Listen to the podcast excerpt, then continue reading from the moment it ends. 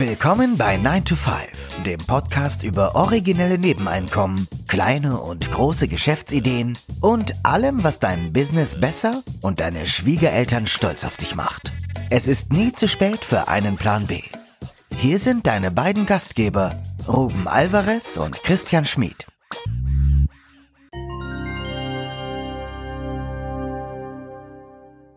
Der Titel der heutigen Episode, ein Zeithassel, muss nicht kompliziert sein. Und äh, dazu geschaltet haben wir den Christian, der immer noch in Mexiko verweilt. Äh, Oaxaca bist du nicht mehr, du bist jetzt in? Äh, ich bin jetzt in San Cristobal, aber auf dem Weg zurück nach Oaxaca. So, und ähm, auf seiner Reise ist ihm was aufgefallen, was sich zu dem Thema der heutigen Episode gebracht hat. Das stimmt, genau. Und vielleicht habt ihr das auf Instagram auch mitverfolgt, also die von euch, die auf Instagram uns folgen. Wenn nicht, dann ist hier der Aufruf, macht das doch gerne. 9 to 5 Podcast. Da haben wir nämlich eine kleine Serie laufen gehabt. Die hatten, diese Bilder hatten immer den Titel We Love Side Hustlers. Und das waren Fotos von, von, ja, Leuten hier in Mexiko, die kleine Stände, kleine Wagen haben und Streetfood anbieten, Maiskolben, Hamburger Tacos, ganz verschiedene Sachen. Und das war in Oaxaca Stadt war das besonders ausgeprägt. Da ist mir das besonders aufgefallen.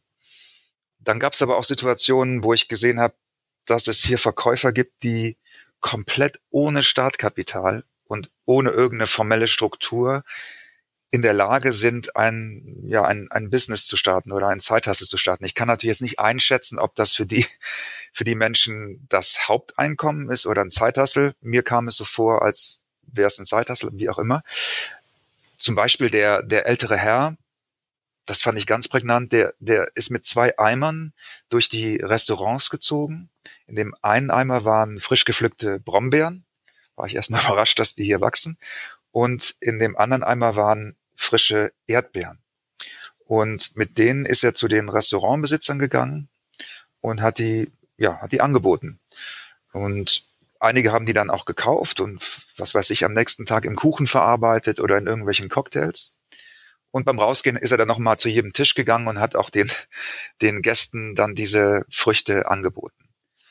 Und das fand ich so eindrucksvoll, dass jemand ja, dass jemand einfach ähm, zwei Eimer sich schnappt, Früchte pflückt und schon hat er einen Zeithassel und schon schon ist er sozusagen, äh, um es neudeutsch auszudrücken, Entrepreneur. Aber das würde man wahrscheinlich hier in Deutschland gar nicht vorfinden. Also ich kenne schon, äh, vielleicht ist das schon mal aufgefallen, auch wenn du mal aufs Land rausfährst, so in die Richtung Eifel, dass du so oft an diese Ständen vorbei, ja, frische Erdbeeren oder Spargel oder oder oder. Aber das sind ja größtenteils immer die, die Stände der Bauern, der Landwirte, ja, die äh, äh, dort ähm, ihre Früchte anbieten.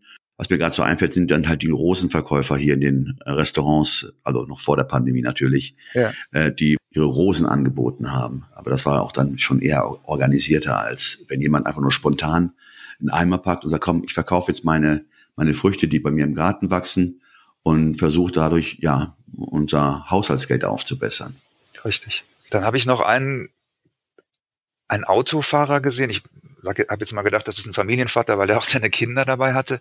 Und das fand ich ganz beeindruckend. Der hat auf seiner Motorhaube hat der Waren angeboten, also an so Haushalts, Haushaltsbedarf, sage ich mal, ja. Und er hat sich einfach mit dem Wagen zentral an einen Marktplatz gestellt und hat dann auf dieser Motor, hat die Motorhaube als Verkaufsfläche genutzt. Und das fand ich auch so kreativ und äh, geschickt, ja. Also auch wieder so eine so eine Idee, ich dachte, das ist so das ist so direkt, ja, das ist so unkompliziert. Ich habe was zu verkaufen oder ich besorge mir irgendwas, was ich verkaufen kann und dann begebe ich mich an den Markt im, im ursprünglichen Sinne und biete meine Waren für. Oder der Jugendliche, der mit dem mit dem Sack Erdnüsse einfach durch die Straßen zieht und die anbietet. Ja, also das Thema Kinderarbeit ist natürlich, ist natürlich ein bisschen problematisch. Ähm, da kann, das kann ich jetzt auch nicht so einschätzen. Also das gibt's hier schon. Aber das würde ich jetzt ganz gern mal äh, für, für diese Episode ausblenden. Weil für mich war diese, diese, dieses Aha-Erlebnis war, ein Zeithassel muss nicht kompliziert sein. Ein Zeithassel kann ganz direkt und schnell passieren. Ja. Mhm. Jetzt äh, frage ich mich gerade, warum das gerade in solchen Ländern so offensichtlich ist oder man, man sieht das da in diesen Ländern öfter als hier vielleicht in Deutschland. Okay, wie haben wir dieses Beispiel mit den Rosenverkäufern gehabt, aber ich kann mich gar nicht erinnern, zumindest in Köln jemals, dass jemals einer mit Früchten ähm, durch ein Restaurant gegangen ist, um diese dann anzubieten. Gibt es vielleicht da irgendwie eine Hürde, die man hier nehmen muss? Oder haben die Leute Skrupel? Oder ähm, äh, sind sie zu fein?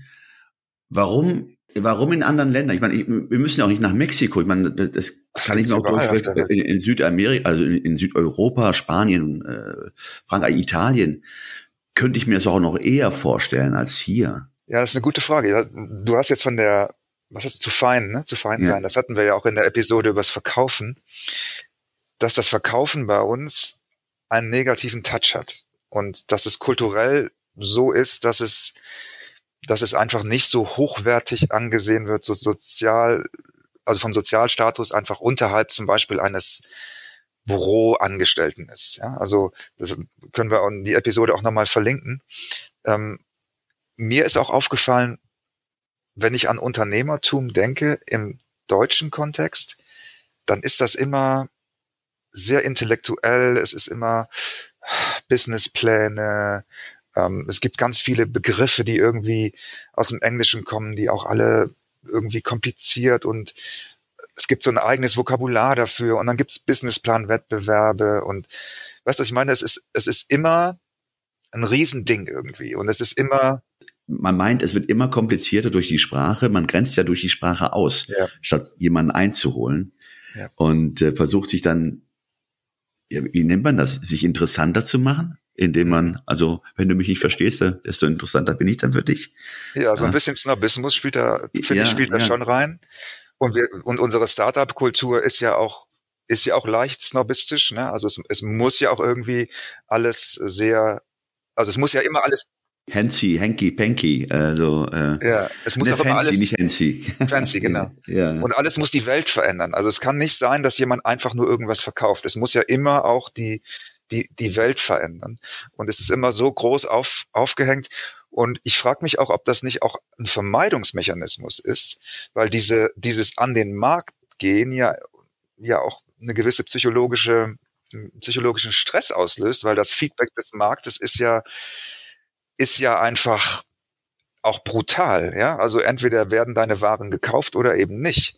Wohingegen ähm, sich in irgendwelchen Businessplan-Wettbewerben und ähm, in irgendwelchen Pitches zu, zu verstricken, ist ja irgendwie auch eine schöne intellektuelle Übung. Und man kann ja immer dann auch für sich sagen, ja gut, also der Juror war jetzt irgendwie nicht der Richtige oder diese Jury hat, ne, die haben das Potenzial nicht gesehen oder was auch immer. Aber ne, wir hatten ja irgendwann mal auch diesen Satz, das einzige, die einzige Meinung, die zählt, ist die des zahlenden Kunden. Also es geht ja letztlich kein Weg daran vorbei. Und selbst die, die hochtrabendsten Neugründungen müssen ja irgendwann am Markt bestehen. Äh, man entblößt sich ja, man ist ja angreifbar, sobald man an den Markt tritt und äh, man wird gesehen. Man wird gesehen und auch gewertet von anderen Leuten. Das ist ja das, das ist ja das Problem. Oh, wenn jemand hier wirklich seine, seine, seine, Brombeeren verkaufen muss, oh, wie schlecht muss es dem gehen, ne? Ja, wahrscheinlich wäre das bei uns einer der ersten Gedanken. Ich, ja. Und vielleicht hat es auch mit der, ja, vielleicht hat es einfach auch, ist es auch das Kulturelle, wenn, wenn du vielleicht auch, also zum einen, wenn es diesen negativen Blick auf das Verkaufen nicht so gibt, und zum anderen, wenn einfach deine Existenz davon abhängt, ist ja auch oft so, ne, dass, dass wenn es existenziell wird, dann auch dieser Charme abgelegt wird. Ne? Aber wir haben vielleicht auch genug Polsterung in unserem System, dass man, ja, dass man es einfach vermeiden kann. Und dann ist es ja auch die, die Bürokratie, die wir aufgebaut haben, führt ja auch oft dazu, also so eine typische Frage, die ja Leute haben, wenn, wenn du, hatten wir ja auch schon bei Side-Hustle-Ideen, die wir vorgestellt haben, Darf man das denn überhaupt? Ähm, brauche ich dafür einen Gewerbeschein? Ja, ja, das ist genau der Punkt. Äh, man hat ja Angst, den ersten Schritt zu machen, oder? Ja. Äh, weil man nicht weiß, ob man ähm, auf dem richtigen Pfad äh, wandelt. Hinter jedem Schritt unternehmerischer Art ist sofort mit einem Malus zu rechnen. Genau. jeder Schritt kann ein, ein, ein Tritt in die, in die äh, Scheiße sein. Genau, ich hatte jetzt was anderes gedacht, aber ja. und, und dann ist es äh, einfacher, das auf dem Sofa sitzen zu vermeiden und weiter an der Seite 17 des. Businessplans genau. zu Wegducken, arbeiten. also das Wegducken. Man, das war ja genau diese, äh, was wir in der letzten Episode hatten, in 1820, ähm, dass 20 Prozent der Leute wirklich 80 Prozent des Umsatzes ähm, äh, erwirtschaften und die anderen 80 mehr oder weniger ja wegducken, verstecken und nicht an der Front zu finden sind, sondern äh, ja eher dann Geld verbrauchen, als dass sie äh, Geld produzieren oder Umsatz generieren. Ja, und deswegen gibt es halt dieser viele Leute, die gerne in den Verkauf gehen wollen, nicht? Genau. Und wir können eigentlich jetzt in, oder wir wollen jetzt in dieser Episode auch dazu appellieren, das ist jetzt so ein bisschen den Bogen, den wir versuchen zu spannen, ist diese Vermeidung der Berührung mit dem Markt, die ist verständlich, aber die ist letztlich auch eigentlich schneidet man sich ins eigene Fleisch, weil, weil diese, diese Erfolge können nur dann kommen, wenn man es eben gemacht hat und wenn man eben auch Dinge gemacht hat, die nicht funktioniert haben. Aber diese Erfahrungen sind eben nicht durch nichts zu ersetzen. Und ich glaube, wir haben eine Tendenz mittlerweile in unserer Kultur, Dinge zu verkomplizieren und Dinge auch durch Sprache zu verkomplizieren. Ja, äh, KPIs ist für mich so ein Beispiel dafür oder ach, es gibt so viele Begriffe, die, die dann toll klingen, aber am Verkauf kommt man eben nicht vorbei. Und das. Aber eine Frage, die, die, die mir gerade jetzt ähm, auch, oder die Frage, die aufkommt, ähm, das geht ja in die in die Richtung geht's ja so in, in die Richtung Bürokratie, Verwaltungshürden und und und. Kann es daran liegen, dass es vielleicht in Mexiko eher weniger ein Problem ist, an den Markt zu gehen und Produkte anzubieten, weil es vielleicht diese bürokratischen Hürden nicht gibt? Das ist, das ist wahrscheinlich auch so. Also ich weiß es nicht, aber das ist auch meine Vermutung gewesen, dass es hier diese Gewerbescheine, Hygienevorschriften und die tausend Sachen, die, also selbst wenn man ja einen Lemonade Stand, was ja so das Ur, das Klischee des Entrepreneurs ist. Ne? Gibt es ja immer wieder auch diese Bilder dazu, der der der Lemonade äh, auf der Straße äh, hat mein Sohn auch schon mal gemacht äh, oder so ein Flohmarktstand. Das ist ja so das das Ur das Urbild des des Unternehmertums, dass das ähm, dass das durch die Bürokratie eben so madig gemacht wird, das, also ich hatte zum Beispiel auch mal diese Idee gehabt, dass man im Sommer an zentralen Plätzen ähm, Gebäck verkauft. Ja, einfach sich so ein, so ein sowas umhängt und frisch gebackenes Gebäck verkauft. Und bei der Planung dieser Idee habe ich dann auch sofort angedacht, oh, da gibt's bestimmt dann irgendeine Hygienevorschrift und irgendein, da musst du wahrscheinlich einen Gewerbeschein erstmal, ja, und sofort, man geht sofort in einen Bürokratie was muss ich machen, Checklisten-Modus und hat dann relativ schnell auch keine Lust mehr, weil man auch, weil man auch die Sorge mit sich trägt, ja, was ist denn dann, wenn das passiert, was ist denn, wenn jenes passiert, ja, also diese, diese Schere im eigenen Kopf sozusagen schon, ja, die, die erstickt einfach auch so viel an, an Initiative. Wir hatten ja auch mal einen Exoten bei uns im Viertel, der äh, zu Stoßzeiten, gerade mal auch wenn Fußball war, in den Kneipen Salzgebäck verkauft hat. Kannst Stimmt. rein? Stimmt. Ja? Der mit so einem Korb und einer Klingel ja. ausgestattet. Ähm, und die wurden ja auch, das waren ja auch leckere, also Brezeln und äh, Laugenstangen, also äh, Salzgebäck, Mini-Pizzen, die er gebacken hat.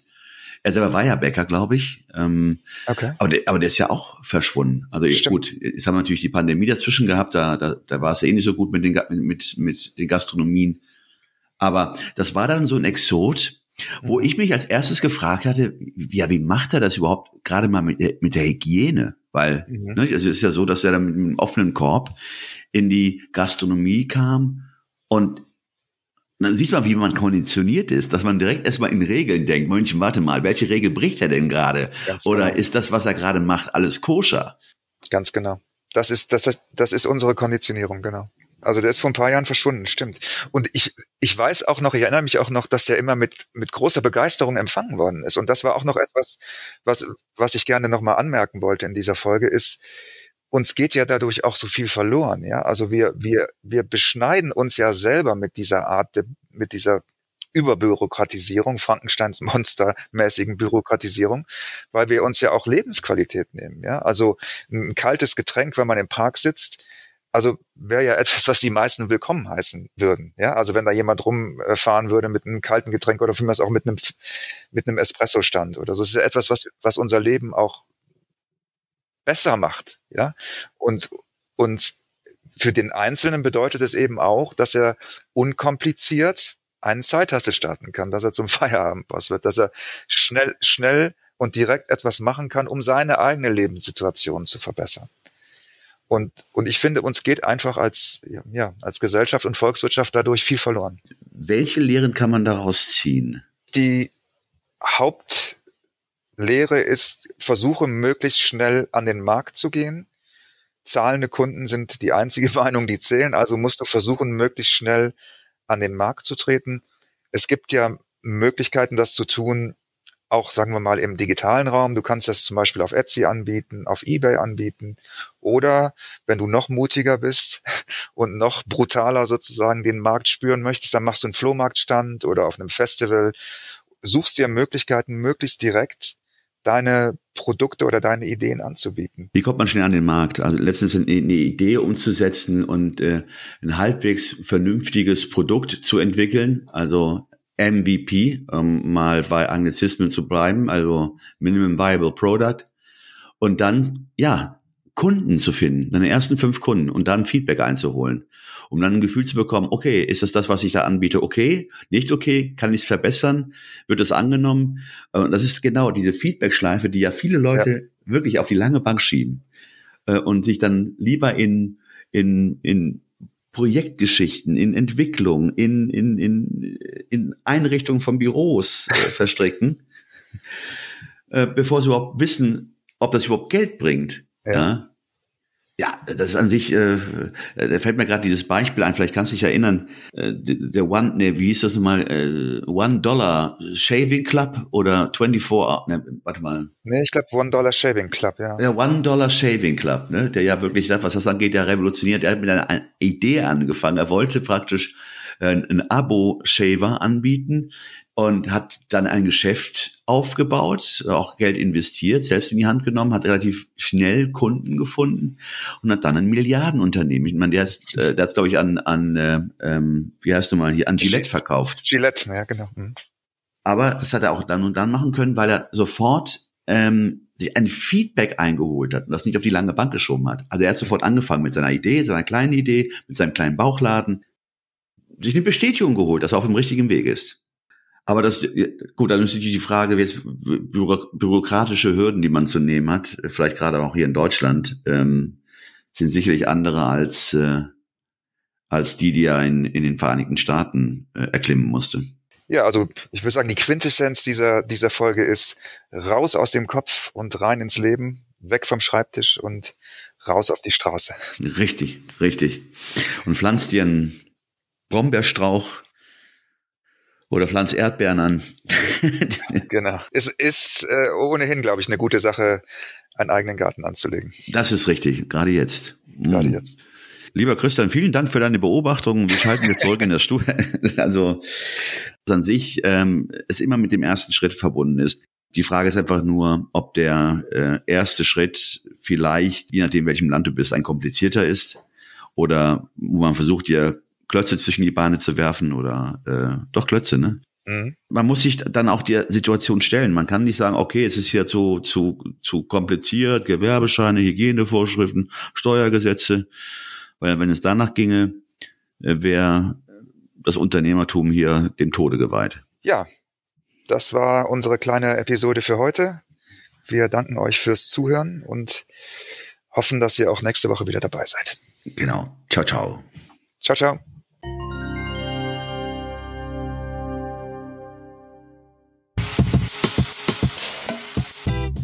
Das war 9 to 5, der Podcast von Christian und Ruben. Alle in der Episode erwähnten Links findet ihr in den Show Notes auf 9to5.de.